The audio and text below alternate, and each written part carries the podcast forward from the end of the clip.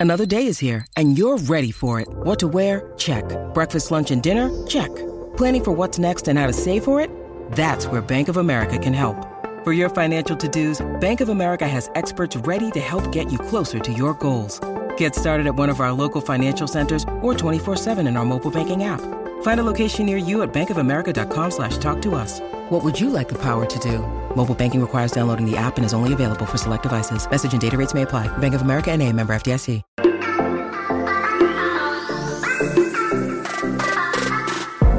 Hola, hola, muy buenos a todos y sean bienvenidos aquí a tu podcast Charlas iOS. Y pues hoy ya es el episodio número 49, ya estamos súper cerca a completar 50 episodios en donde nos reunimos para hablar de lo que nos gusta de Apple. Mi nombre es John. ¡Empecemos!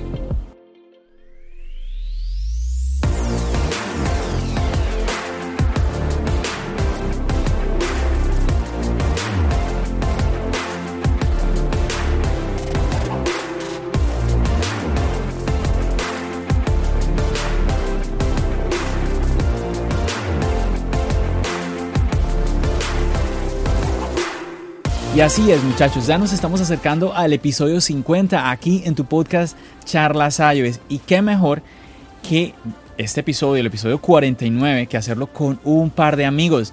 Estoy comunicándome en este momento con dos personas desde Colombia. Tenemos a Juan desde Cali, un viejo compañero. ¿Qué más, Juan? ¿Cómo estamos? Muy bien, yo encantado de estar por aquí de nuevo. ¿Cómo va todo?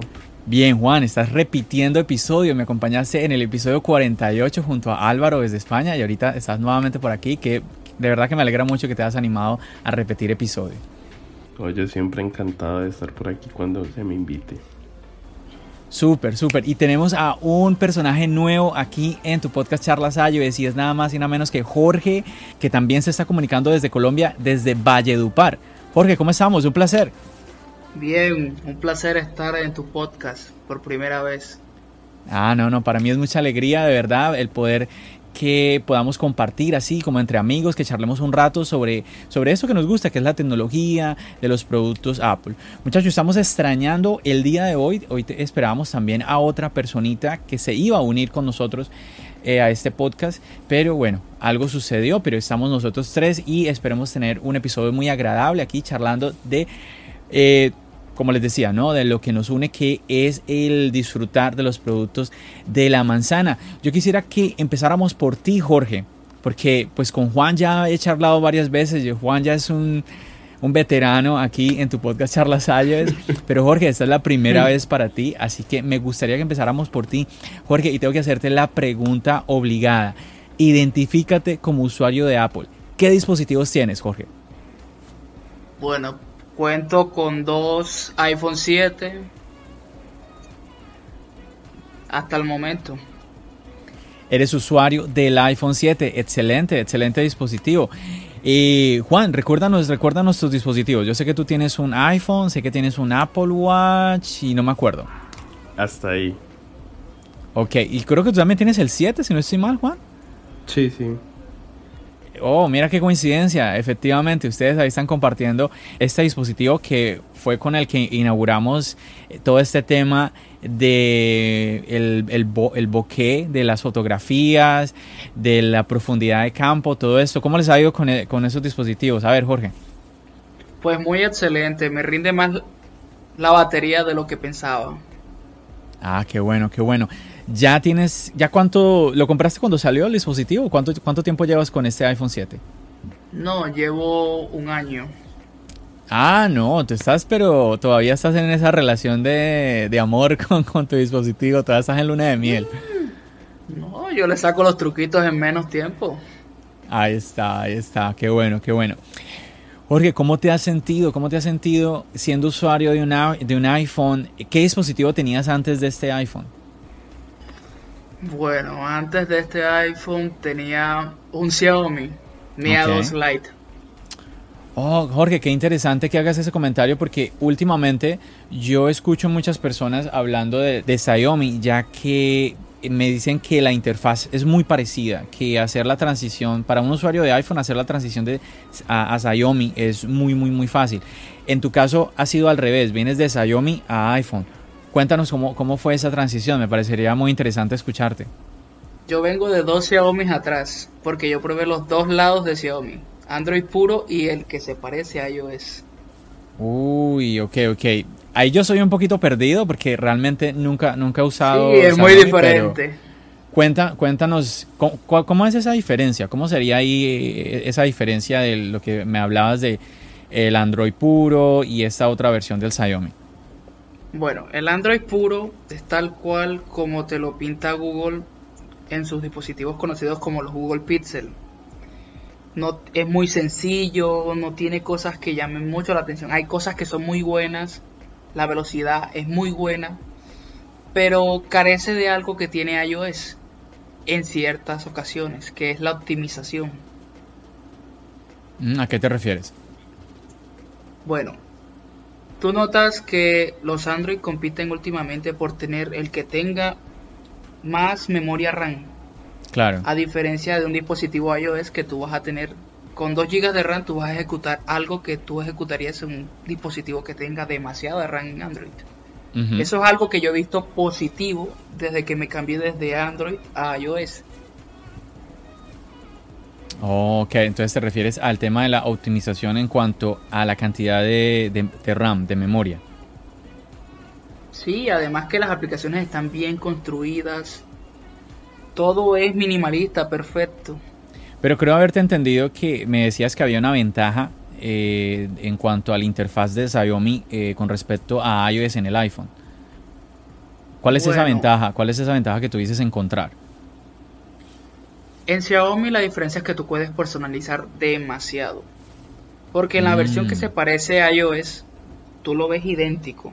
La cámara es el uso igual, la galería, aplicaciones de teléfono, tú lo ves idéntico, lo que sí han ido adaptando y eso es reciente, hace dos años, que fue la integración de los gestos que están en el, desde el iPhone X hasta el actual, el 11.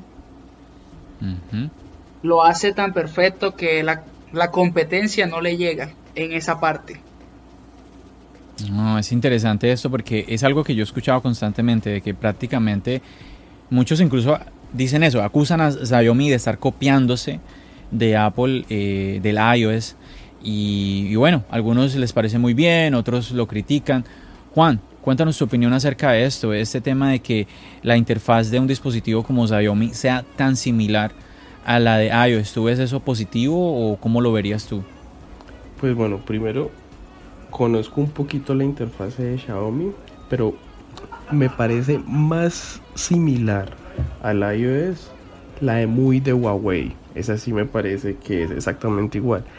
Es más, la de muy de Huawei no tiene cajón de aplicaciones, sino que dentro se funciona igual que, que en el iOS actual que tenemos, no como el que tenemos ahora en las betas, que es el posible 14, sino el, en el actual. Mm. Juan, algo que, algo que me llama la atención de escucharte hablar es que se estoy escuchando hablar con mucha propiedad de lo que tú me estás diciendo. ¿Te estás pasando al lado oscuro, Juan? ¿Qué es lo que está pasando? no, yo antes de llegar a, iPhone tuve un Huawei, un Huawei P6. Oh, ¿en serio? ¿Y qué tal? ¿Qué tal? A mí, me, a mí me ha parecido que, bueno, los diseños, los diseños de Huawei, porque pues no, no, no sé cómo sea el tema de la interfaz, pero lo que tú puedes ver en los videos y en fotografías, se ven diseños muy bonitos. Sí, sí, sí, la verdad era un dispositivo muy bueno, yo no tuve ninguna queja. La verdad en el momento, el tiempo que lo tuve, pero ya luego tuve la posibilidad del iPhone y ya. y ahí estamos. Bueno, chicos, chicos, una pregunta a ustedes dos que me están hablando ahorita de dispositivos eh, con sistema operativo Android. quisiera ah, una preguntarles. Cosita, cosita, una cosita, dime, que dime, me quedado. dime, dime. Si mal no estoy ya el primer fabricante que tiene una capa de personalización corrida sobre el sobre los sobre el Android que implementó más o menos los gestos similares a lo que hace iOS, creo que es Xiaomi, pero ya se ha ido ampliando esa como esa copia de la, de la forma de hacer los gestos que funciona muy bien y se y se incluso creo que ya ahorita desde Android 10 y en el 11 lo terminaron de perfeccionar. Entonces con respecto a eso, pues nada, yo creo que Y eso lo hemos visto mucho ahora en temas de tecnología, que cuando una marca hace algo y va bien, se prenden de ella y hacen una copia o una reinterpretación, como le quieran decir. Entiendo, entiendo. Bueno, volviendo a la pregunta que les quería yo hacer, porque es que me parece interesante que ambos me estén hablando de, su experiencia también con los dispositivos Android. Yo quisiera preguntarles es en cuanto a algo que todo mundo eh, como que hace referencia cuando se hace como esta comparación. Y quisiera que ustedes me dijeran si, si lo ven lo ven real en su experiencia personal, porque pues cada persona es diferente. El tema de la longevidad. ¿Cómo les fue a ustedes eh, con, pues en el caso de, Juan, con el Huawei y en el caso tuyo, Jorge, con Xiaomi? Eh, démosle lugar a, Jorge, Juan. A ver, Jorge, ¿cómo, ¿cómo te fue a ti con el tema de la longevidad? ¿Cuánto tiempo eh, estuviste con este dispositivo Xiaomi? Bueno, de Xiaomi comencé con dos dispositivos prácticamente. Con el primero duré prácticamente dos años. Cuando Xiaomi realmente imitaba todo lo que era iOS. Que todo el mundo me decía lo veía. Es un iPhone y lo, y lo, y lo, lo confundían realmente con un iPhone. Porque se parecía justamente a la salida del iPhone 8. Y lo dejaba idéntico. Me pareció la experiencia muy buena. Cámara, tanto el resto de cosas. Después me pasé cuando salió el iPhone X, yo dije, hay un teléfono de Xiaomi que se parece al iPhone X. A mí, a mí siempre me han gustado los dispositivos de Apple como tal. Pero por el, por el alto precio que tienen, se hace difícil uno conseguirlo. Pero entonces me, me hice con un, con un teléfono de Xiaomi que tenía más o menos características en común. Con mi anterior dispositivo estuve este, muy bien.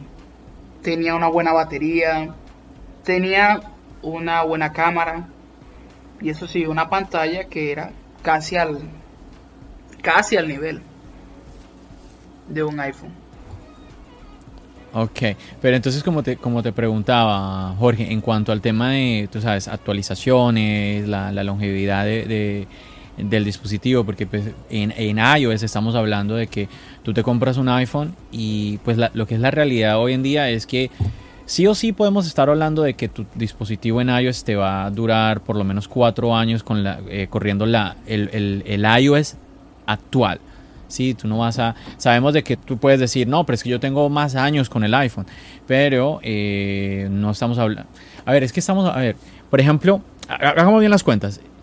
Tenemos ahorita iOS 14. iOS 14 va a estar para el iPhone 6S. El iPhone 6S es del año 2015. Entonces estamos hablando de en números reales de que Exacto, estamos exactamente, estamos hablando de que en números reales un dispositivo iOS tiene una, una longevidad en cuanto a actualizaciones de software de 5 años.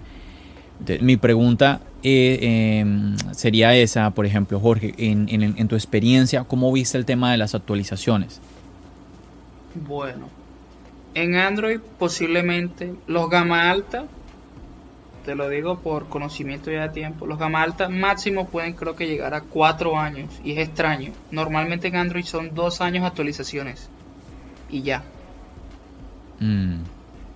Pero ahí John, yo quiero hacer una acotación.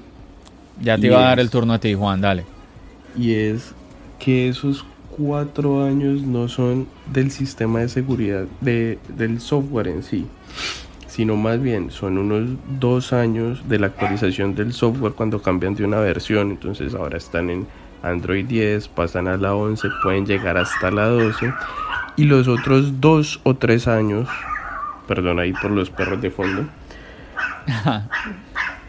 son de parches de seguridad y de actualizaciones de parches de seguridad. Algo así parecido a lo que hizo Apple con, estas versiones de, de iOS 12.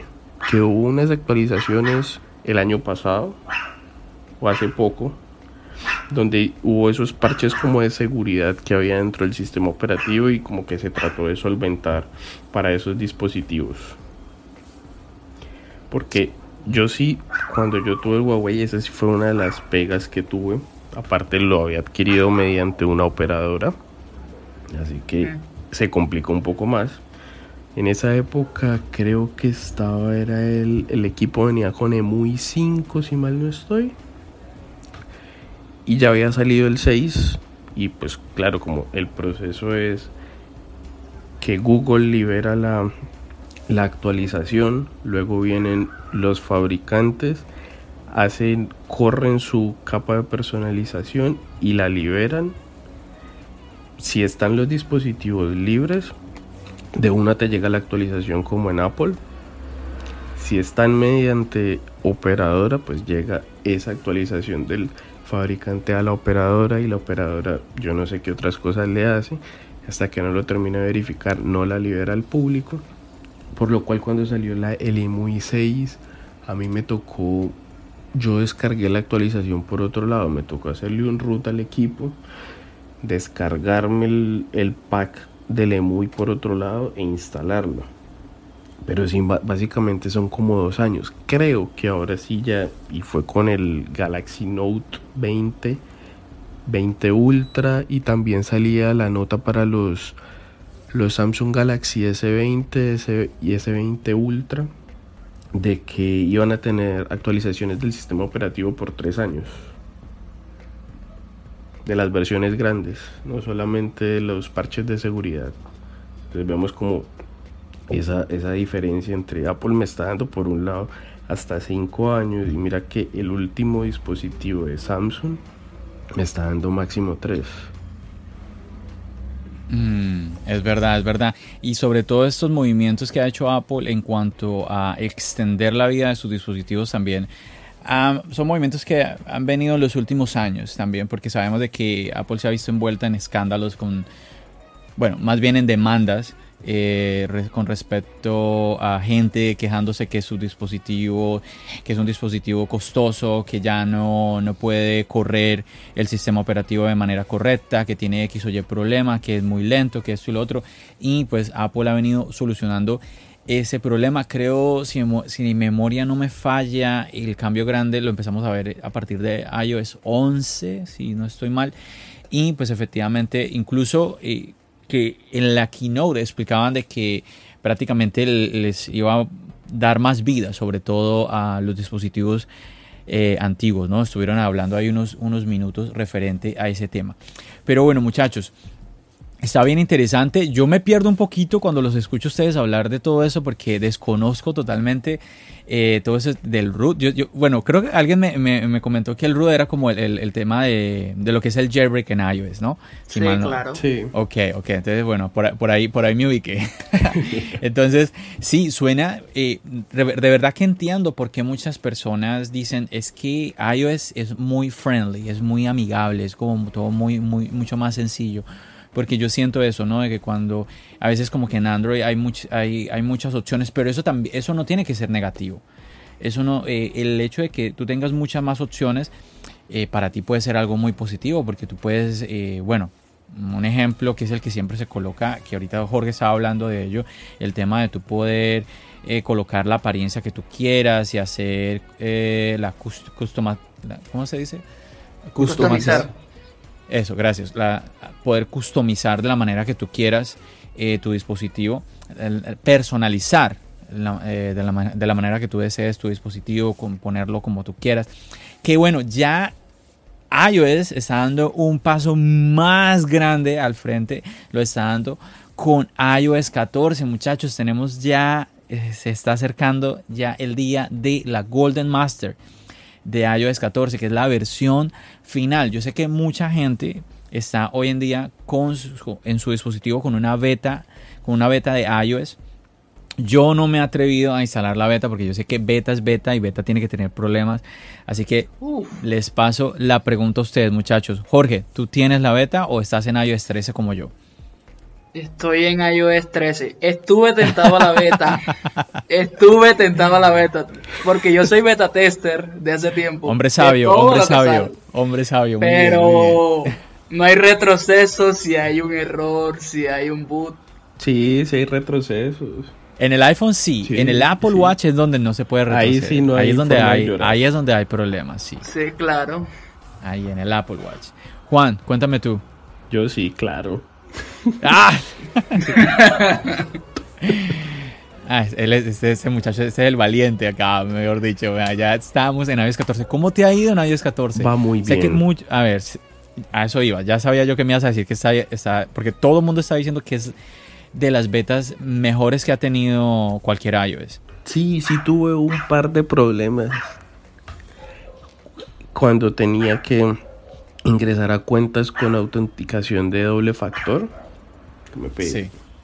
Porque digamos que cuando listo, ya enviado ahí, ya tenía que ingresar el código que se debe ingresar de doble autenticación.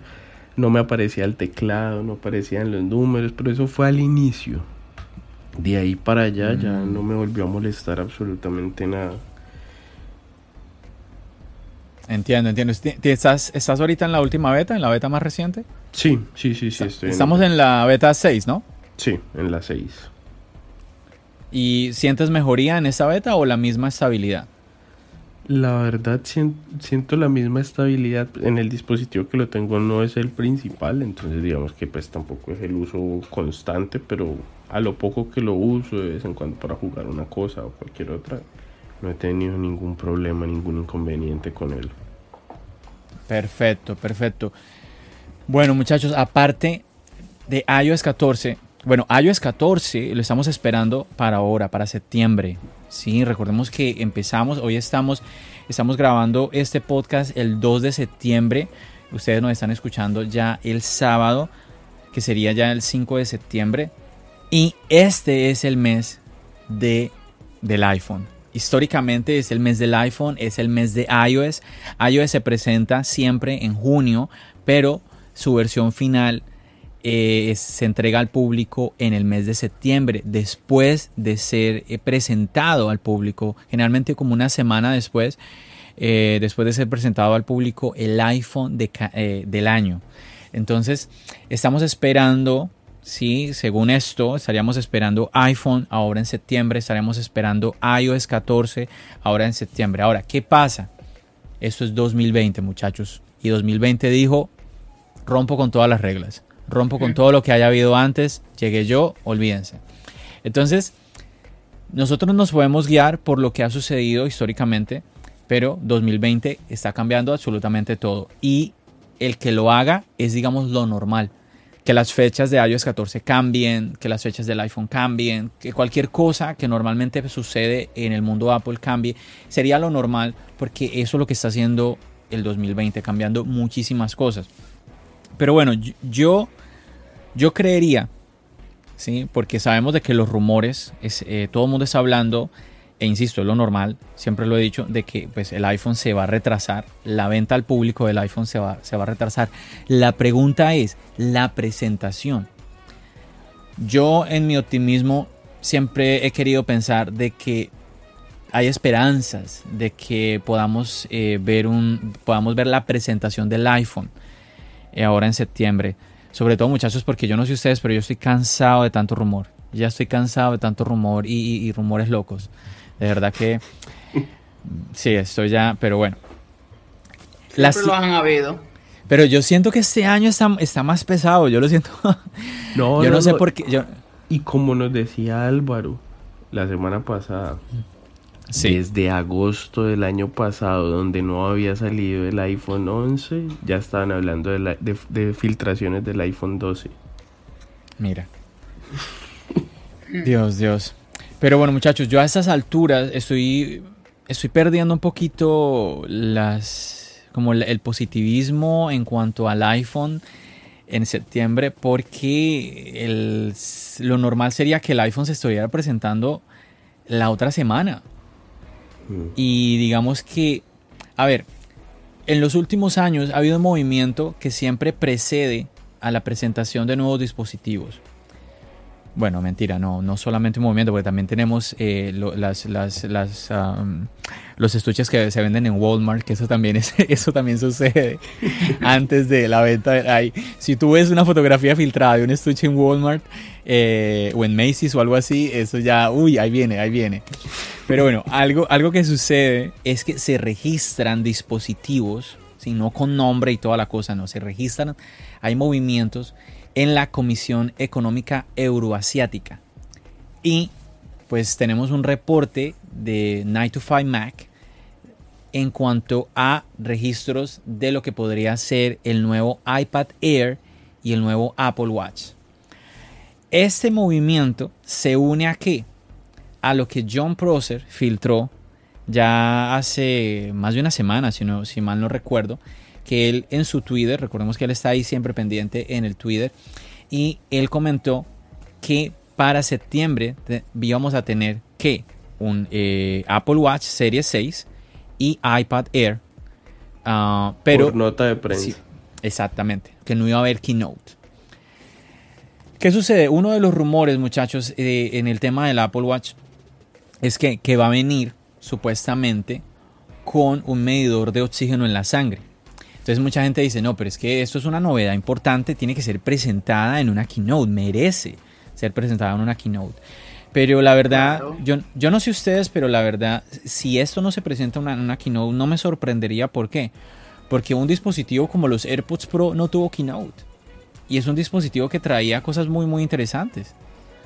Y, y, bueno, tampoco lo tuvo. Bueno, mentira, aunque el iPad Pro, digamos que no es que haya. A pesar de que sí tenemos esa. esa como esa explicación, exposición pendiente de parte de Apple en cuanto al escáner LiDAR, porque simplemente nos dieron el escáner LiDAR y ya eh, todavía lo, lo, tenemos y nadie, nadie, como que sabe realmente qué hacer con ese escáner.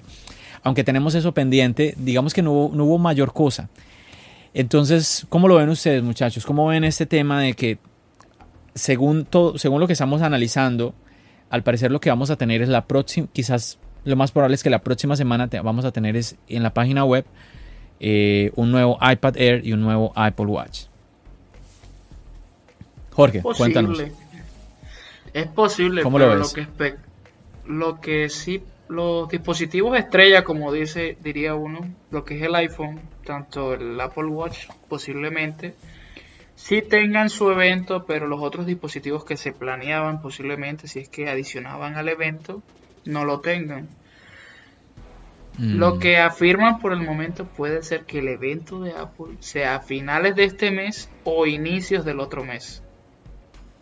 Sí, lo que pasa, Jorge, es que ahorita, digamos que lo que está sonando más, más fuerte es, por un lado, esto que, esto que yo les acabo de comentar, sobre todo se, se, se afirma mucho por el movimiento que, que, les comenté en la Comisión Económica Euroasiática, porque ya ha sucedido en el pasado y eh, le da mucha fuerza a, las filtraciones de John Prosser.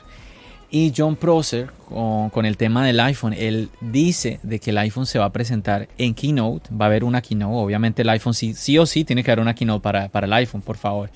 Esa Keynote sería en la semana del 12 de octubre, no hay un día definido. Históricamente el día que más se, se ha repetido en Keynotes para el iPhone ha sido el martes. O sea que estaríamos hablando de un martes 13. No sé cómo, no sé cómo suene eso. martes 13. Si no les gusta ese martes 13, también ha habido keynote los días miércoles. Lo que yo no recuerdo es una keynote un jueves. No, no, eso no, no, no, no ha habido realmente.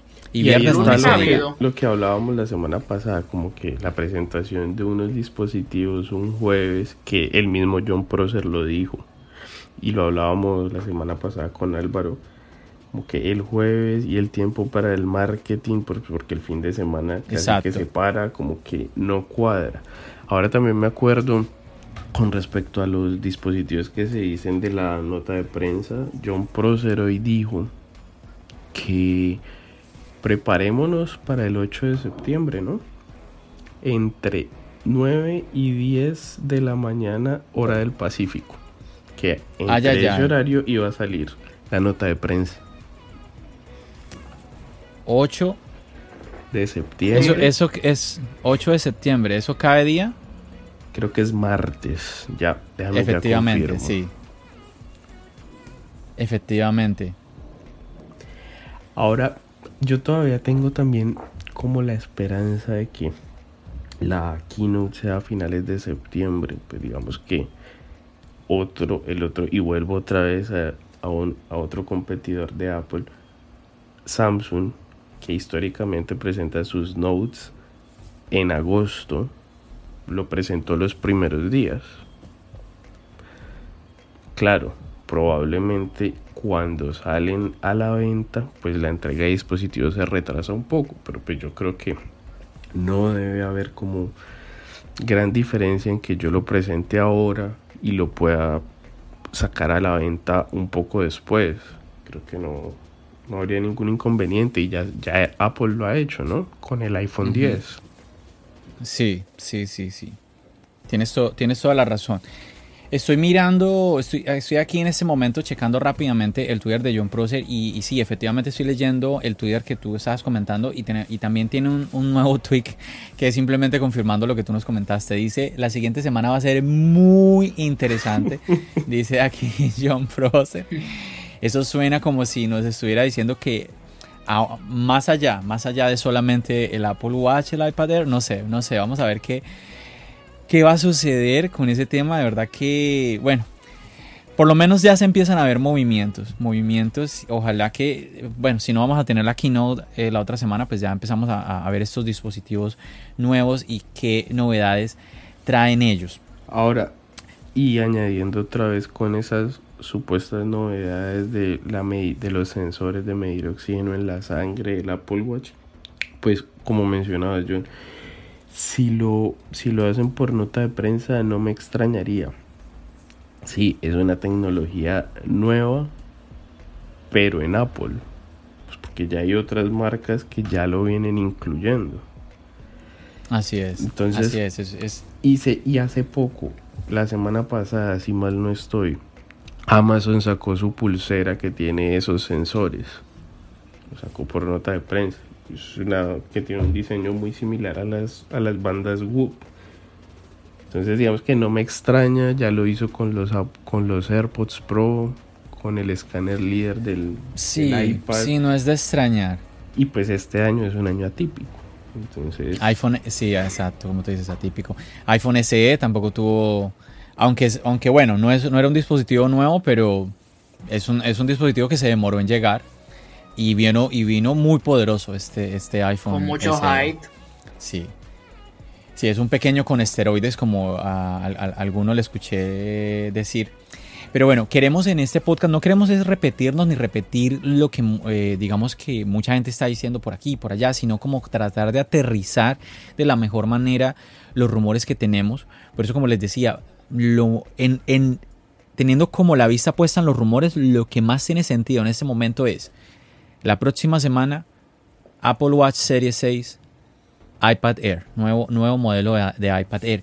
Y una de las cosas, muchachos, que se está esperando, y pues ya ustedes comentaron lo del, lo del Apple Watch Series, Series 6. Pero esperen, ¿ustedes, ¿ustedes creen que tendremos nuevo diseño del, del Series 6? Lo que sí tendrá nuevo diseño va a ser el iPad Air. A eso iba, a eso iba. Pero antes de ir allá, Juan, ¿tú, tú ves en, en, el Apple Watch Series S un nuevo diseño? No. ¿Cierto que no? Yo tampoco, yo tampoco lo veo, lo veo por ese lado. Sí, vamos a ver qué nos trae, qué, no, qué novedades, qué novedades no, nos trae. Mucha gente siempre ha, estado hablando de que un nuevo Apple Watch es, el que va, es el que nos va a dar la posibilidad de poder medirnos el sueño. El Apple Watch hace rato que lo puede hacer, lo que pasa es que no tiene una, una aplicación nativa, pero con aplicaciones de, terceros hace rato que lo puede, que lo puede hacer. Y lo ¿Por qué Apple? Ahí está, ahí está Juan, que Juan es uno de los que lo, lo ha probado muchísimo. Mucha gente que dice, no, es que Apple, Apple no nos ha dado la aplicación nativa porque es que el Apple Watch no tiene, no tiene la suficiente batería. Ahora, extrañamente, esos mismos que dicen que el Apple Watch no tiene, suficiente, no tiene suficiente batería para medir el sueño, dicen que la batería de los Apple Watch de ellos les duran dos y tres días. Entonces, eso es lo que siempre encontramos en el tema de, de, ese como fanboísmo mal llevado, ¿no? De que nos creamos un mundo realmente muy extraño en donde mm, hay muchas contradicciones. Yo, por ejemplo, yo pienso, eh, en, en, el caso mío, yo, yo tengo el Series 3 y en mi caso el Series 3 tranquilamente puede durar día, un, día largo, un día, día y medio más o menos. Eh, porque digamos que un día, mm, después del uso de un día, me queda más, de, más del 30% de batería en el Series 3. Entonces yo me pongo a pensar, la, la carga, la carga del Apple Watch, ¿sí? Desde depende de la versión. Es que por Watch eso, tiene dos versiones. eso te iba- por eso, por eso estoy poniendo el ejemplo del Series 3, que es el que yo uso, que ya es un, el Series 3 ya es un modelo antiguo. Ya Dale, estamos hoy en día con el digo, Series. Yo hago la comparación ahora con el mío. es fenomenal. Que eh, Juan tiene el Series 5, que es el, el actual. Entonces les quería, les quería yo decir, muchachos, que es que, por ejemplo, la carga, la carga del Apple Watch, el Apple Watch se carga muy rápido. Yo insisto que si una persona se está midiendo, y ahorita vamos, vamos a hablar de la experiencia de Juan en este tema, yo pienso que tranquilamente una, una persona que se mide el sueño, mientras desayuna, mientras se da una ducha, puede poner su Apple Watch a cargar y esa carga va a ser suficiente para una nueva jornada. Juan, cuéntanos. Bueno, no, si yo no hago ejercicio, perfectamente me puede durar dos días el Apple Watch, la carga, sin dormir. Con la pantalla con pa- y con pantalla encendida. y con pantalla encendida, sin dormir. O sea con que, él. o sea que si apagarías la pantalla incluso duraría más. Sí, sí, sí, sí. Pero, pero, pero, y aquí. Y mira que ni tanto, ¿sabes? Porque hice varios ejercicios. Yo, yo, yo me acuerdo que les contaba a ustedes los experimentos y peripecias que yo hacía con el Apple sí, sí, sí. Entonces yo estuve probando el apaga, el tenerlo como si fuera el Series 4, apagarle la pantalla siempre encendida. Digamos que la tampoco es que fuera muchísima la diferencia y estaba perdiendo una de las cosas por lo que lo había comprado. Entonces luego decidí, no, pues entonces lo que voy a hacer y todas estas pruebas las hacía era porque quería empezar a hacerme la medición del sueño. Y yo voy muy temprano a hacer ejercicio, yo, yo me sufre con las notificaciones. Sí, así es. Entonces, claro, yo no lo podía dejar. Si me iba, si dormía con él y luego pues prácticamente me levantaba, comía algo y me iba a hacer ejercicio, o sea, no había como tiempo de ponerlo a cargar. Entonces, luego tomé la opción de dejarle la pantalla encendida, pero desactivarle el que cuando se levante la cuando se levante la muñeca se active la pantalla. Entonces solamente la podía activar tocándola o girando la, entiendo. el entiendo. anillo. Pero ya ahora, luego de un tiempo, me di cuenta de algo y creo que es la opción que tiene ahora Apple con el, con el WatchOS 7 para la medición del sueño y es que yo por la noche lo que hago es desactivo la yo lo pongo a cargar a finalizar la tarde antes de acostarme a dormir me lo pongo pero lo que yo sí hago es que le desactivo la pantalla siempre encendida Ahí está. y me consume más o menos 10% por la noche. Si no lo tuviera activo, porque hice la prueba, sí, se me, sí me consumía como un 20-25%.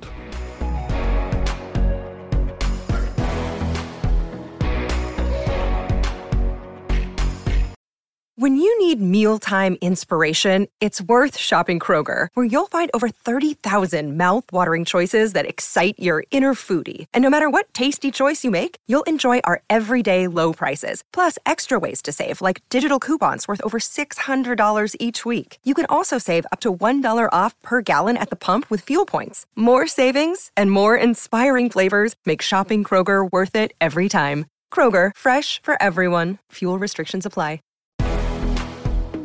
Ese dato que tú estás dando es muy interesante, Juan. Está, muy bueno. Vemos de que sí, efectivamente, sabemos de que la queja eterna del Apple Watch es la batería. O sea, aquí no estamos hablando de que, no, es que es mentira, el Apple Watch tiene una original. No, no, la- esa ha sido la queja eterna y siempre la, petición constante a Apple para un nuevo Apple Watch, una nueva generación, es mejorar la batería. Pero eso está muy interesante lo que tú nos estás diciendo, de que al tener la pantalla apagada, y aquí yo quiero hacer una pausa porque quizás usted que nos está escuchando, quizás usted se, se esté confundiendo, ¿cómo así que la pantalla apagada, la pantalla prendida? A ver, recuerde, recuerde que el Apple Watch, como el Apple Watch tiene tantas funciones y su pantalla es llena de colores y tiene un brillo genial, pues normalmente, hasta, a ver, hasta el Series 4, el Apple Watch solamente se encendía al usted levantar la muñeca y ahí se enciende la pantalla y usted ve lo que está sucediendo. Cuando usted baja la muñeca, la pantalla se apaga automáticamente.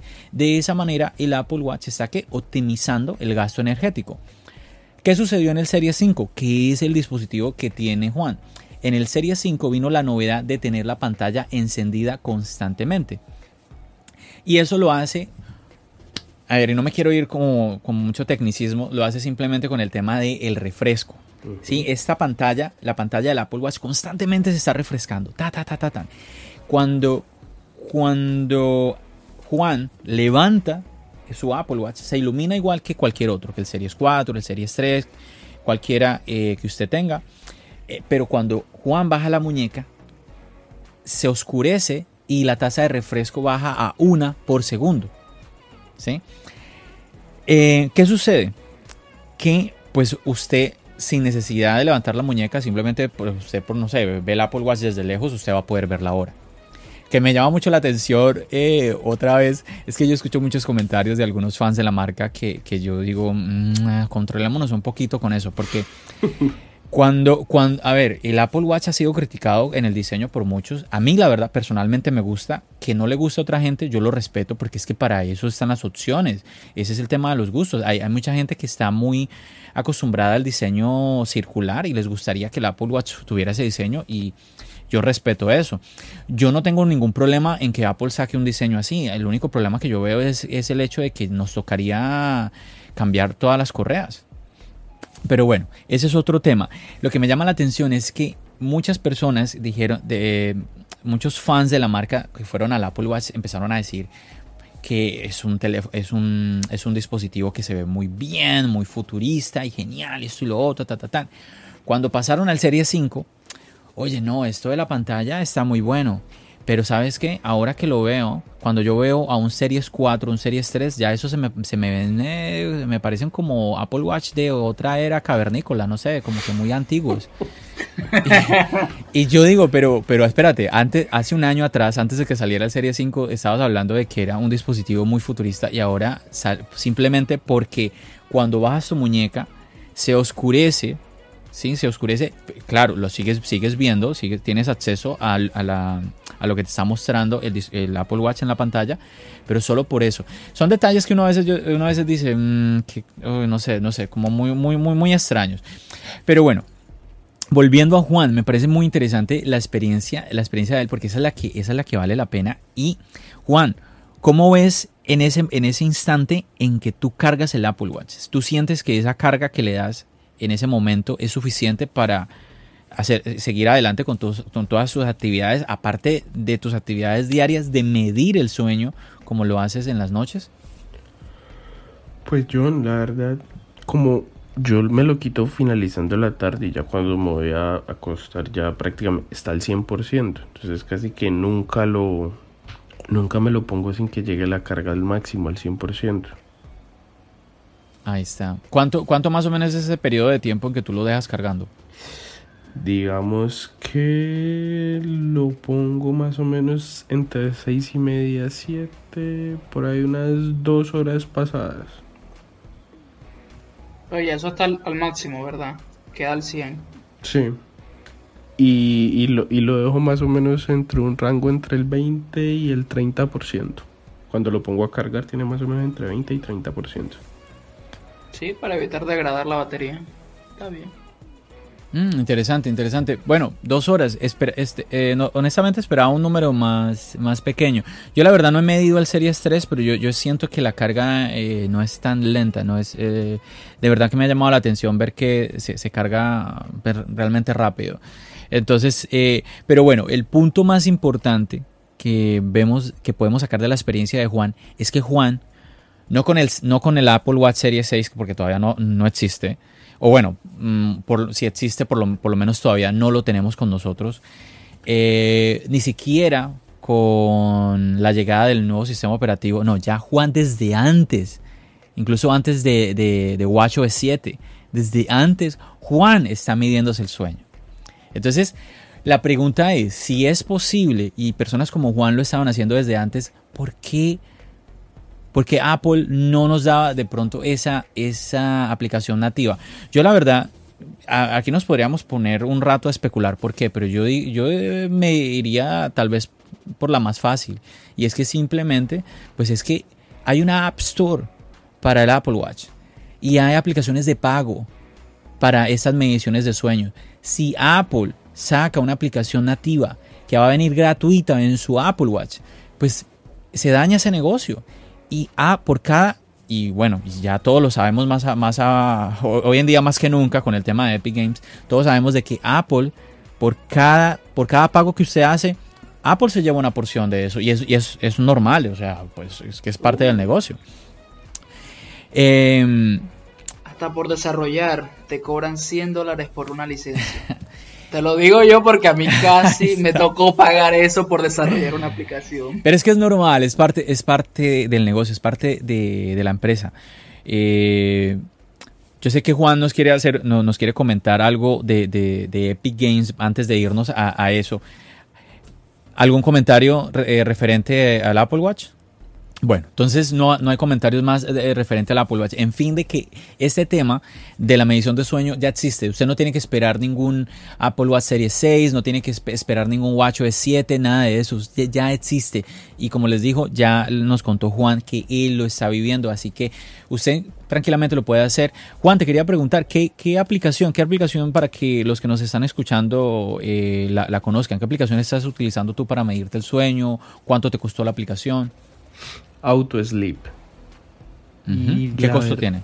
Uf, no, no me acuerdo, pero no son más de. No son más de 3 dólares. Ok, ok. Yo, yo quizás me, me vino a la mente el número de, de, de 5 dólares, pero bueno, sí, no, no, digamos que es que esté más o menos en un, en, en un costo más o menos entre esos números, 3, 5 dólares, que no es un, digamos que es como lo normal. Entonces, en vez de usted estar pensando que tiene que esperar un nuevo Apple Watch que cuesta eh, un promedio de 400 dólares, sencillamente usted ya se puede descargar una aplicación que cuesta entre 3 y 5 dólares y listo, ya, ya puede medirse el sueño. Así que no se complique y por favor que cuando eh, venga el nuevo Apple Watch, que esa no sea su razón para comprar el, el, nuevo Apple Watch, que quizás sea parte de las razones para usted renovar su Apple Watch, está muy bien, pero que usted no se miente usted mismo pensando, no, es que me lo va a comprar porque ahora sí me va a medir el sueño, no, usted ya lo puede, ya lo puede hacer. Ya veremos los bueno, fanboys. entonces, sí, sí.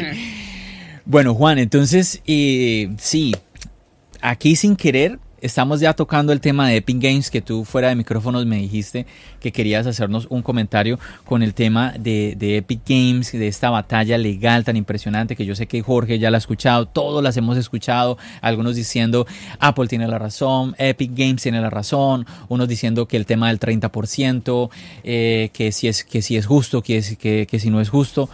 Yo lo que pienso es que afortunadamente ya eso está en la corte y va a haber una juez que va decidir si ese 30% es justo o no lo es. Porque yo la verdad, yo no tengo ni idea si ese 30% es justo o no. Yo sé que obviamente Apple tiene que cobrar algo. ¿Es el 30 eh, o estará cobrando muy poco? No, no tengo ni idea. Que alguien eh, que de verdad se especializa en eso lo diga, lo, lo afirme y bueno, ya la, la, la, ley se va a encargar de eso. Eh, Juan, cuéntanos entonces. Bueno, nada, yo hacía como una pequeña reflexión. Me mantengo en lo que mencioné en el episodio pasado. No tengo mucho conocimiento en jurisprudencia. Ya esos son temas de juzgado y el uy, un juez es el que va a decidir en qué va a terminar todo este tema de Apple con Epic Games. Pero yo me ponía a pensar y yo me puede, y, y Jorge también me pueden ayudar un poco. ¿Hace cuánto nació la App Store? Uy. Más de Desde 10 años más o menos. Desde el iPhone 4, si no me equivoco.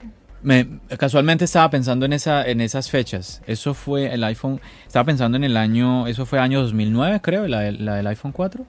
Sí. O 2008, por ahí. Mm, por ahí, por ahí. A ver, ya les confirmo, ya les confirmo ese, ese dato. Eso salió justamente con el iPhone 4, o creo que el 4S estaba ya. 2008, ya aquí lo acabo de encontrar. Sí, lo encontraste. Dos, sí. Ah, me ganaste, me ganaste, me ganaste. no, bueno, entonces como les venía contando, nació ya hace más o menos unos 12 años y no solamente la App Store, sino la Google Play Store que antes era Android Store. A lo que quiero ir es, antes de esa fecha, ¿qué tanta fuerza tenían los desarrolladores de software? Pues muy poca, solamente las grandes empresas de, de desarrollo, principalmente las de juego. Como una de las más viejas, Game Love. Sí. Pero de ahí de Valve, había Blizzard, etc. Claro, y a, y a eso quería yo llegar. Y es que vemos que estas App Store han dado como, yo creo que es como un resurgir, como un boom a los desarrolladores de aplicaciones. Y es que te dan una posibilidad de estar a la par, si bien seas un desarrollador pequeño o una multinacional como Microsoft, Apple, Google. Y te da como y una posibilidad de llegar a más gente. Entonces yo veía ahí como que, listo, y, pero ¿y por qué me hace eso? Entonces yo decía como que aquí hay algo que me parece importante y es que le da visibilidad a estos desarrolladores, las dos tiendas de aplicaciones, y le da algo de seguridad al usuario.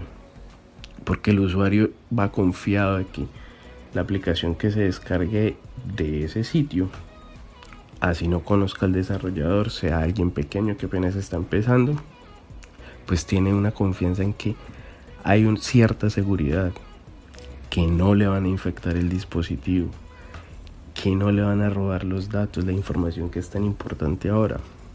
Bueno, no solamente ahora, desde siempre.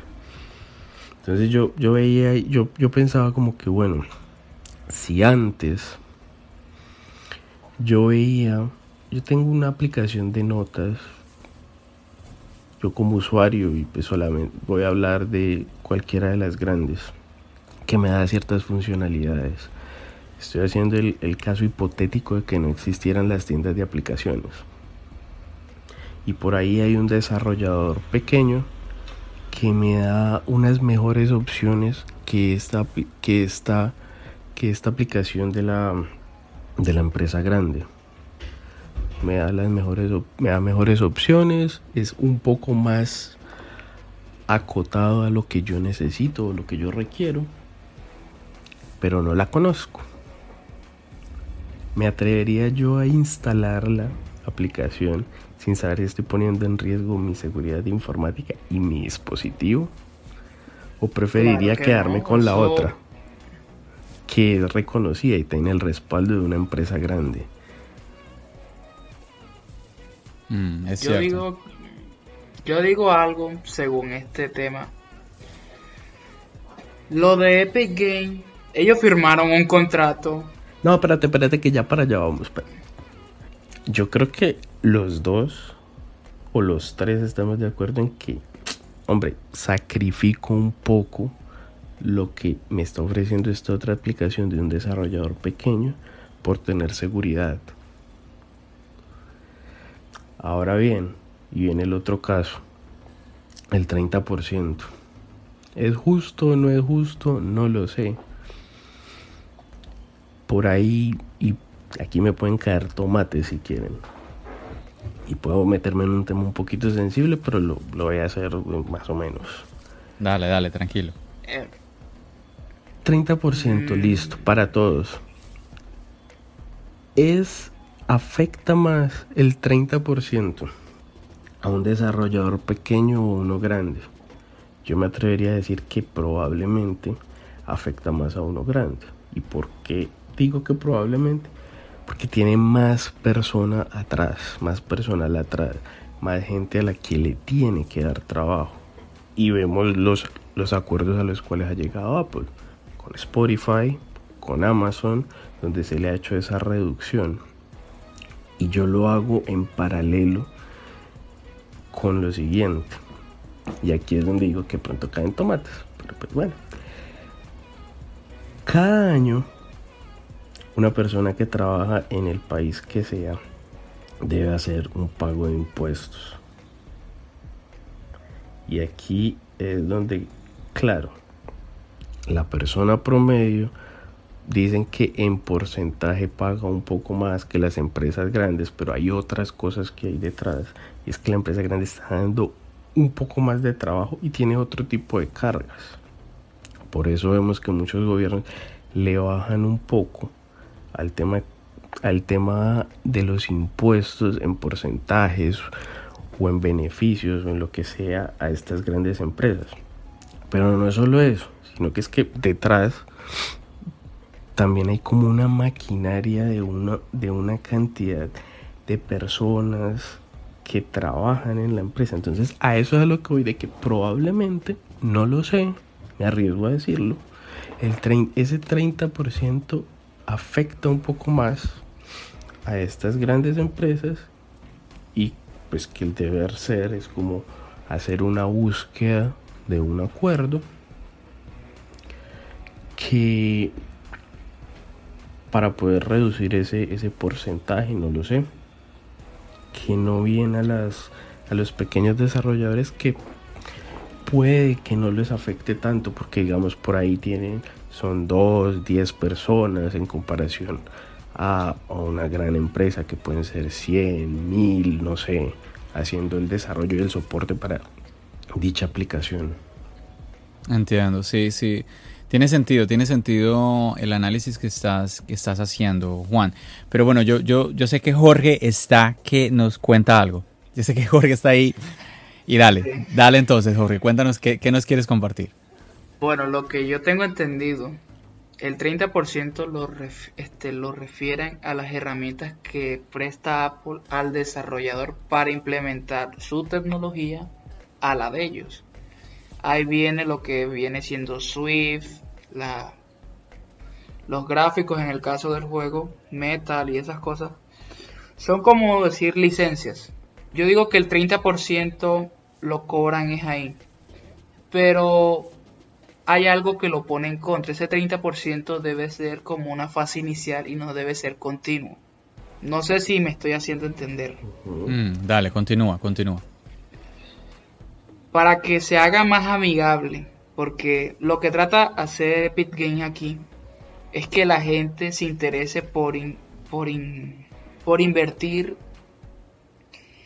en lo que ellos ofrecen, pero a un mejor coste, a diferencia de lo que les va a cobrar Apple.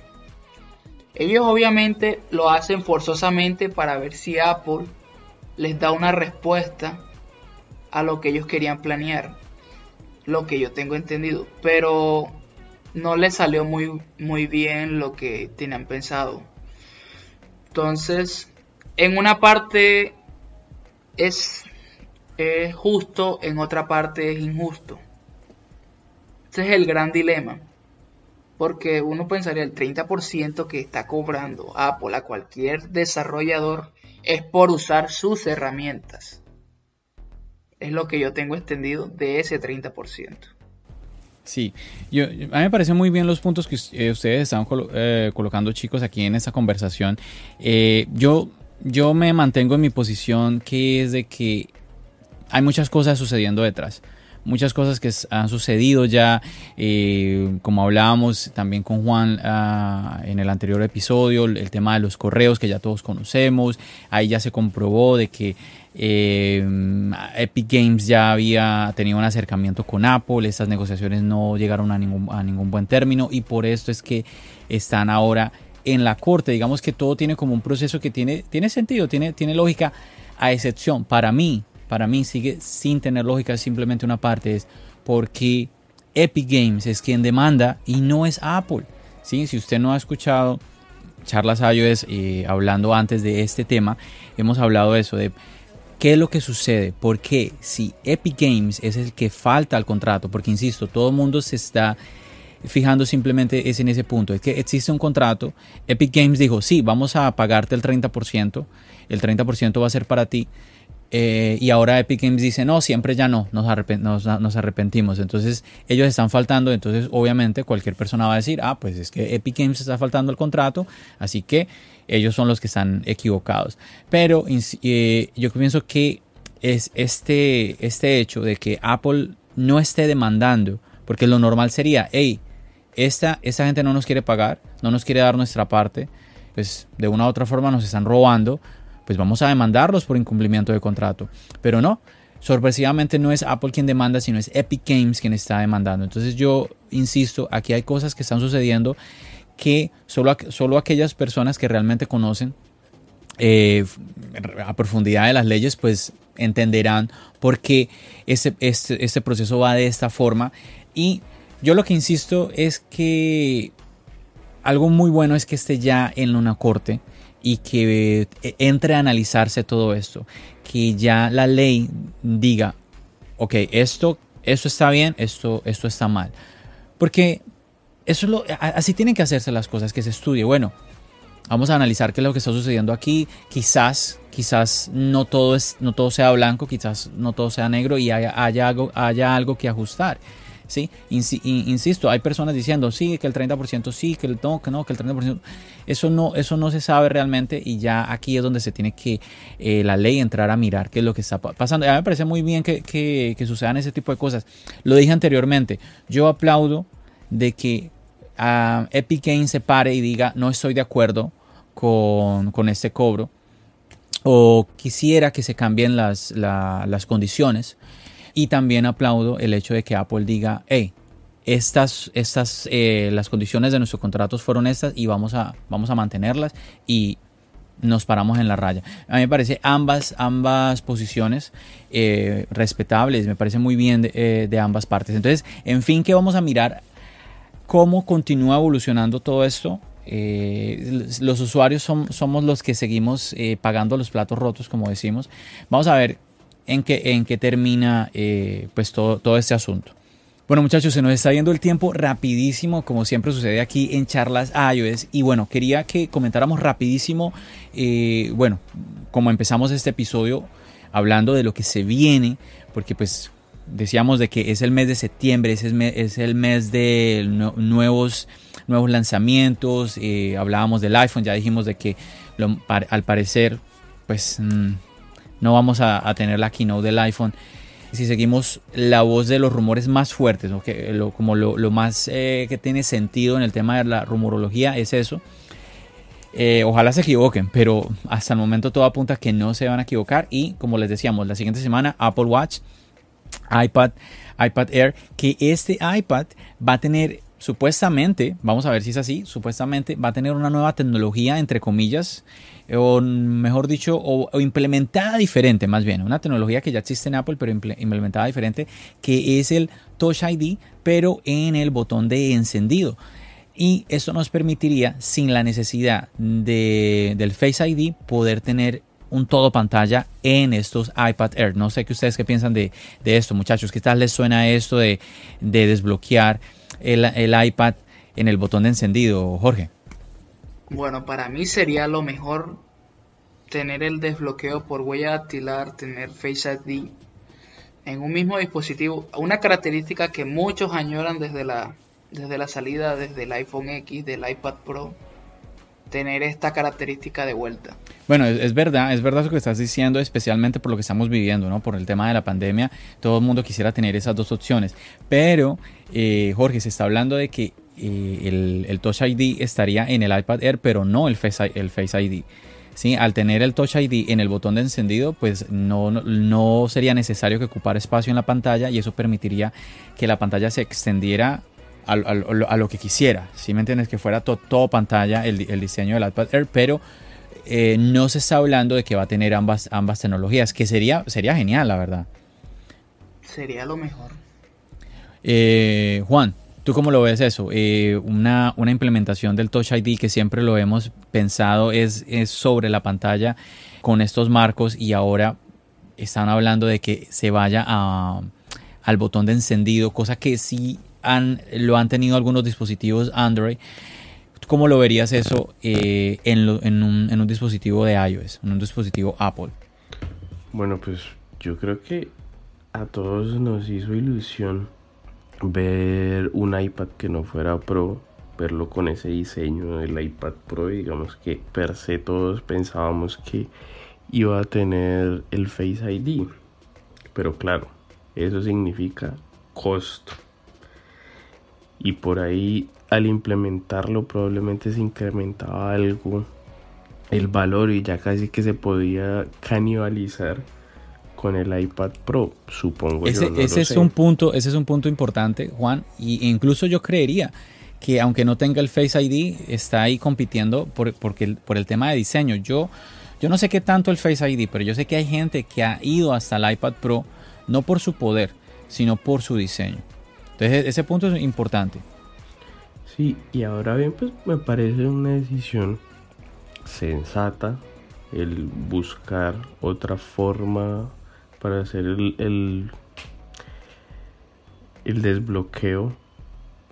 Entonces, no lo hemos visto en ningún dispositivo de Apple. Yo no he tenido la oportunidad de probar ningún dispositivo con el desbloqueo por huella dactilar en el lateral. Creería yo que va bien. Sí, efectivamente yo oh, comparto eh, la, opinión de ustedes muchachos, sería genial que estuviera, además pues ya eh, no es una tecnología nueva para Apple y es una tecnología segura. Ahora el tema es que pues ya todos sabemos de que Apple nos ha explicado de que el, Face ID es aún más seguro, entonces bueno, ahí no sabemos cómo sería porque cuál escogería, si tuviéramos las dos opciones, ahí como que nos tocaría escoger el más seguro y el que es seguro pero no tan seguro como el otro, entonces ahí uno queda como que, ¿qué hago, no? Bueno, otra, otra, eh, otro dispositivo que posiblemente va a tener su renovación es el, iPad. El iPad eh, de estudiante sería el, eh, un, sería el iPad de octava generación. Pues aquí obviamente que no podríamos estar esperando un diseño diferente. obviamente que esperaríamos que tuviera una renovación en el procesador, pero un, un procesador que no es, no es el último. ¿Sí? Como ha sido, digamos que una evolución modesta del dispositivo, pero que sería necesaria. no sé si ustedes, muchachos, han, pensado en algún momento quizás irse a, un iPad. Yo sí lo he pensado por manera de productividad. Sí, efectivamente. Bueno, yo, sé que Juan, Juan me ha comentado alguna vez que le, le ha hecho ojitos el iPad. Sí, pero más como ese segundo un segundo ordenador, algo más para llevar de día a día. Sí, es que yo creo que el iPad a, muchos nos tiene encantados. Efectivamente es un dispositivo que, llama muchísimo la atención. Bueno, otro, otro dispositivo del que se está hablando, muchachos, es este, bueno, que no se había hablado tanto, sino ya a principio de año, recuerdo yo que eh, estábamos hablando aquí alrededor del, del episodio número 20, hace ya ratico, estamos hablando de eh, los de los AirPods uh, Lite, AirPods Pro versión... No, no, no, AirPods Pro versión como eh, abaratada. Ya, sí. ¿sí? que esto es eh, como AirPods Pro Lite, algo así, que bueno, siempre lo he dicho yo, mm, no le veo mucho, mucho, mucho sentido a, unos AirPods Pro que, vengan con menos características, pero bueno, es algo también que, que, se, que se habla por ahí. Eh, es más fuerte el que comentó ahorita Juan, que sería los AirPods ya, pero estudio, que serían los audífonos ya de diadema. Este sí es un dispositivo nuevo y no es algo abaratado, sino algo que se supone que es superior a los AirPods que tenemos hoy en día. No, y muy esperado. Sí, algo muy interesante sería el tema de eh, la tecnología, el audio espacial que viene con iOS 14, que es algo que yo definitivamente, yo creo que es una de las cosas que más me llama la atención de iOS 14, muchachos, el tener esta, esta nueva tecnología para mejorar nuestra experiencia al estar viendo películas, al estar escuchando música, me llama muchísimo la atención. No soy mucho de audífonos de diadema así grandes y todo esto, eh, no sé ustedes muchachos. Mm, no, yo acostumbro prácticamente usar audífonos sencillos, pero he probado, sí, el... Lo que está ahí se me está yendo la palabra. ¿Qué? Lo que dijiste del sonido espacial. Sí, en, eh, ese es eh, en iOS 14, el sonido espacial, el audio, audio espacial. Entonces todavía no, no sé si en las betas, Juan, ¿tú, ¿tú qué me puedes decir de eso? No sé si en las betas tú tengas algún tipo de acceso a este audio. La verdad no lo he visto. No, no, la verdad no, no, no, no lo he visto, no lo he buscado. Pero sí soy, respondiendo a la pregunta anterior, sí, yo sí soy un amante de los audífonos de diadema. Digamos que a mí yo soy una persona que disfruta mucho del sonido y del audio, de la música, entonces... ¿Tú preferirías mm, antes que unos AirPods? detalles. Juan, disculpa, antes, antes de unos AirPods, ¿tú preferirías es este, este tipo AirPods Studio entonces? Yo creería que sí. Ahí está, ahí está. Bueno, estos suenan más fuerte que los tales AirPods Pro versión abaratada, eh, tipo Light, suenan más fuerte eh, porque pues, insisto, ¿qué le vamos a quitar para poder bajar el precio a, a los AirPods? La palabra Pro. Pero es que ya estaríamos entonces hablando de, de los AirPods Series 2. Es que, es que eso, eh, eso es básicamente. Y si, y si le quitamos la cancelación de ruido a los AirPods, pues ¿qué sentido tienen los, los, AirPods? Sí, es que ¿qué sentido tienen los AirPods Pro sin la cancelación de ruido? No, no, sé, no, no le veo sentido a estos dispositivos. Le veo más sentido a, como estaba ahorita hablando Juan, a los AirPods Studio. Bueno, y algo loco también, sí, para eh, seguir abarcando con todos los rumores ya antes de irnos, es que vamos a tener supuestamente, se está hablando de la posible, el posible reemplazo de el Apple Watch Series 3. A ver, me explico. En este momento en la, en la Apple Store, ustedes pueden ir a comprar eh, el, el, Apple Watch Series 3, que está en 200 dólares, o el Apple Watch Series 5. Entonces, esos 200 dólares, que es un precio muy, muy, muy bueno eh, en un Apple Watch, Ah, y que pues el Series, el Series 3 es un, es un reloj muy competitivo, uh, muy completo. Este está hablando de un nuevo Apple Watch que también sería como la idea del AirPods, del AirPods Pro, como una especie de Apple Watch Lite, como si fuera una especie de banda deportiva, una, una pantalla más pequeña, eh, sería un diseño diferente, Personalmente mm, me suena muy raro, me suena muy raro un dispositivo así. Eh, yo antes de irme a un dispositivo que es como la versión en todos los sentidos inferior al, al, al Series 5 que es el que ya tiene Juan, pues yo preferiría irme a un Series 3. Si me entienden, a que yo irme a este, a, a, otra, como una especie de banda más angostica, una pantalla más pequeña. No sé ustedes cómo ven esa otra opción, muchachos. Pues esa opción yo la veo como lo que está haciendo Apple con lo que sucedió con el iPhone SE. La palabra conocida, calidad-precio. Uh -huh. Entrar a un mercado nuevo, atraer a clientes que antes pensaban, no, yo no tengo un dispositivo Apple porque es muy costoso. Es una nueva estrategia para atraer clientes, digo yo, pero... Que sí sería una buena idea, pero obviamente que hay gente que quisiera tener características completas que tiene un Apple Watch Serie 3 como base. Sí, Juan, pero hay otros que, que, los... Digo, Jorge, eh, eh, disculpa que te interrumpa, es que estamos hablando de que eh, llegaría a reemplazar el Series 3, o sea, se, costaría esos mismos 200 dólares. Entonces, ¿qué, ¿qué, me daría de más esta banda o esta versión más pequeña del Apple Watch o más angosta del Apple Watch o alargada como lo queramos ver eh, que no me está dando el Series 3 eh, yo insisto si yo eh, si yo quiero algo más del Series 3 tendría que irme al Series al Series 4 al Series 5 sí eh, no sé no no no no no lo veo no lo veo. Juan cuéntame tú cómo ves eso yo al igual al igual yo no lo veo, la verdad no, no, no le veo Es como que te- un fundamento, como que no te- sé, tendría- lo veo todavía como, como que sí está personando, pero no lo veo como algo maduro. Tendría que ser incluso más algo, algo tal vez más económico que, que el- esos 200 dólares en los que se está vendiendo ahorita el Series 3. Sí, Está, está muy raro eso. y no sé, o sea, sería como volver atrás en, en, en el sensor cardíaco que hay en la parte de atrás, un diseño anterior, no, no sé, no lo veo. No, Sí, está, está un poco extraño, la verdad, porque, insisto, si es por el tema de precio, e incluso precio-calidad, pues es que el Series 3 está muy bien, el Series 3 está, es, es, un, es un Apple Watch muy completo. ¿Qué tiene el Series 4 el, o, o el Series 5? Recordemos, el Series 4, ¿qué, qué, qué nos trajo? La, la medición del el- el- el electrocardiograma. Eso fue lo que trajo el Series 4. ¿Qué trajo el Series 5? Pues lo La que ya lo que ya estábamos hablando, la novedad de tener siempre encendida la pantalla. Oh. Entonces, Y lo otro es ¿Qué que son más grandes, ¿no? el tamaño varió un poco, ¿no? Oh, claro, en el tema del diseño, pues los marcos son más pequeños y tenemos más aprovechamiento en el tema de la pantalla.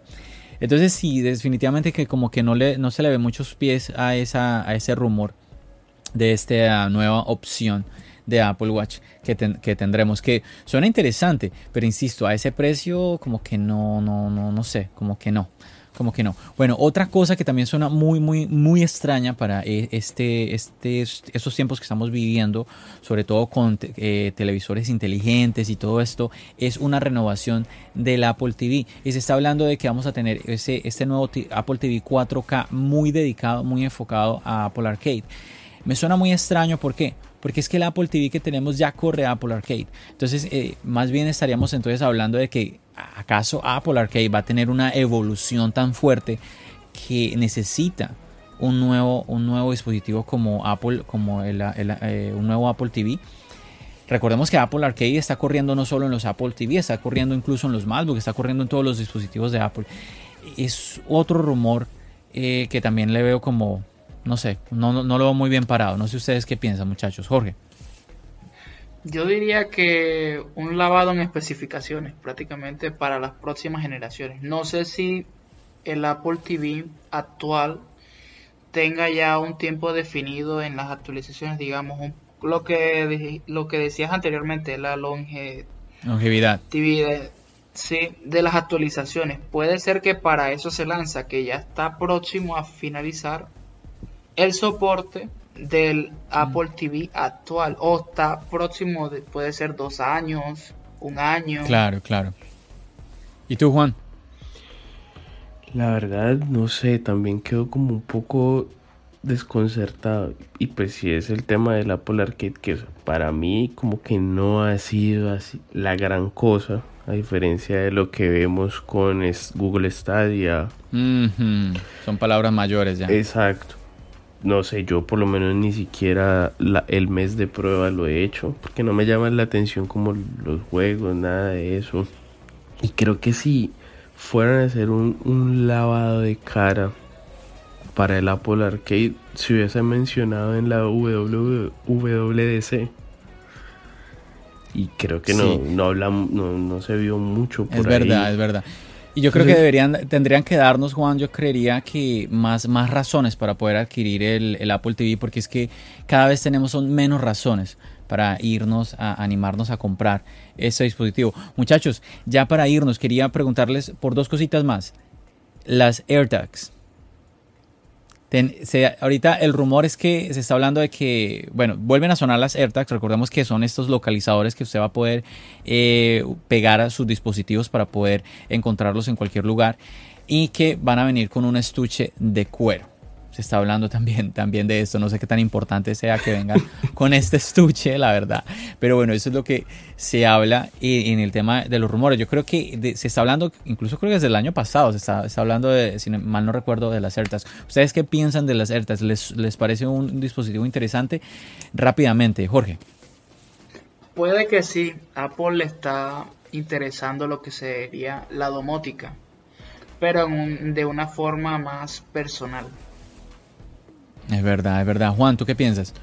Bueno, yo me acuerdo mucho que nosotros dijimos con, con Albert de Cuba, un saludo, en el oh, episodio anterior A, la, a la WWDC.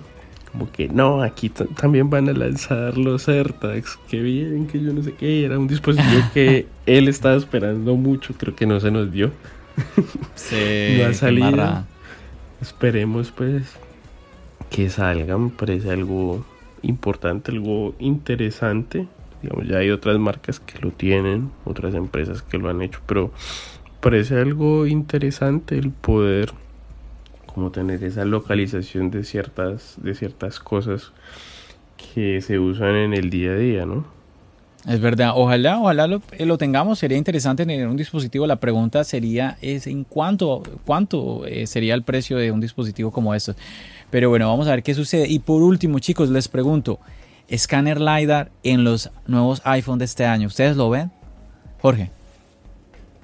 Puede que sí, pero yo hasta ahora no le he visto qué otra función aplicada a la fotografía. Sí, recordemos que uno de los rumores fuertes o de las características que se esperan según, según muchas personas es que el escáner LiDAR mejoraría muchísimo el tema del enfoque, del, enfoque y desenfoque de, la, de, los, eh, de las cámaras de los iPhone y que incluso algunos llegan a decir que podría traernos ese desenfoque a la opción de video. Juan. Yo la verdad no sé, no, no lo veo hemos visto en maqueta esos cuatro lentes grandes y me estaba acordando ahora de un video que vi de You Later en el que mostraba una una filtración que había del supuesto nuevo iPhone 12 que lo tenían en una fábrica de producción.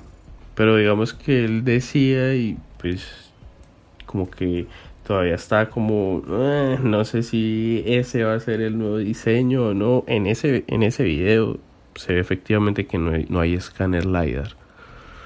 Sí sí pero bueno vamos a ver qué sucede. Generalmente mm, una tecnología de un dispositivo es muy normal de que pase de ese dispositivo a otro dispositivo sí eh, por ejemplo la tecnología del Ford Touch de los Apple Watch, la vimos pasar a los iPhone con el 3D Touch y bueno, podemos nombrar muchas más. Entonces sería, no, no sería extraño verlo, el punto es, como ya lo hemos hablado tú y yo Juan, qué, o qué, qué característica o qué función real y útil vamos a, vamos a verle a este, a este escáner. Pero bueno, tiene, tiene que haberla porque por alguna razón Apple no los, nos ha dado este, este escáner ya en hardware. Vamos a ver qué opciones vamos a tener ya en, en el, con el software. En verdad, esperemos de que con iOS 14 pues podamos verla. Y puede ser que sí, puede ser que esa explicación que yo siempre he dicho que Apple nos está debiendo del escáner LiDAR nos la dé ya dentro del iPhone y que nos digan, y esto que se puede hacer en el iPhone también se puede hacer en el iPad de esta y esta manera. Bueno muchachos, ya se nos acaba el tiempo y también se me está acabando el tiempo porque la cámara se me está acabando el tiempo también a la cámara, así que me toca ya cortar aquí. ARM. también es que tantas cosas que se, están, que se están hablando, pero chicos, bueno, ya creo que nos va a tocar ya para una, una próxima oportunidad o para un próximo episodio. Muchachos, de verdad que les agradezco enormemente, Juan, a ti por nuevamente venir aquí a Charlas Ayo, a Charlas es Jorge, a ti por animarte a venir aquí. Muchachos, como ustedes que nos están escuchando, como ustedes lo ven, usted, una persona que no tiene que ser youtuber, no tiene que ser algo, eh, como quizás alguna persona reconocida que usted ha visto pasar aquí en Charlas Ayo, usted puede ser así como Juan, así como eh, Jorge, eh, incluso así como yo, que somos simplemente usuarios de la marca, que disfrutamos los dispositivos y simplemente queremos pasar un rato charlando. Hey chicos, ¿qué tal esto? ¿Ustedes qué piensan de aquello? ¿Ustedes qué piensan de esto? Eso es lo que queremos hacer. Y si usted lo quiere hacer, usted también puede participar aquí de tu podcast Charlas Ayo. Simplemente comuníquese conmigo y yo le voy a dar la bienvenida aquí a este podcast. Vamos a organizar un episodio para que usted pueda participar, así como lo estoy haciendo hoy junto con la compañía de dos colombianos en este día con Juan desde Cali y Jorge desde Valledupar. Muchachos, me despido de ustedes. Bueno, fue un placer estar. Muchas gracias. Muchísimas gracias a, ti, definitivamente que eh, disfruté mucho esta charla contigo, Jorge. Juan, unas palabras. Muchas gracias, John. Yo siempre encantado de estar por aquí. Un gusto en conocer a Jorge. Y nada, por acá a la orden cuando se me requiera. Ah, qué bueno, qué bueno, muchachos. Ustedes tienen las puertas abiertas aquí. Así de fácil. Inclusive miren, a Juan que está incluso repitiendo dos episodios seguidos. Es que eso, eso es Charlas Ayo. Es un lugar para que usted pueda expresarse, pueda compartir y pueda charlar de lo que le gusta a usted, de su experiencia con los dispositivos Apple. Nuevamente le agradezco a usted por habernos acompañado en un episodio más, el episodio 49 y espero de que nos acompañe en el episodio 50, ya 50 episodios la siguiente semana. Bueno, me despido. Bendiciones.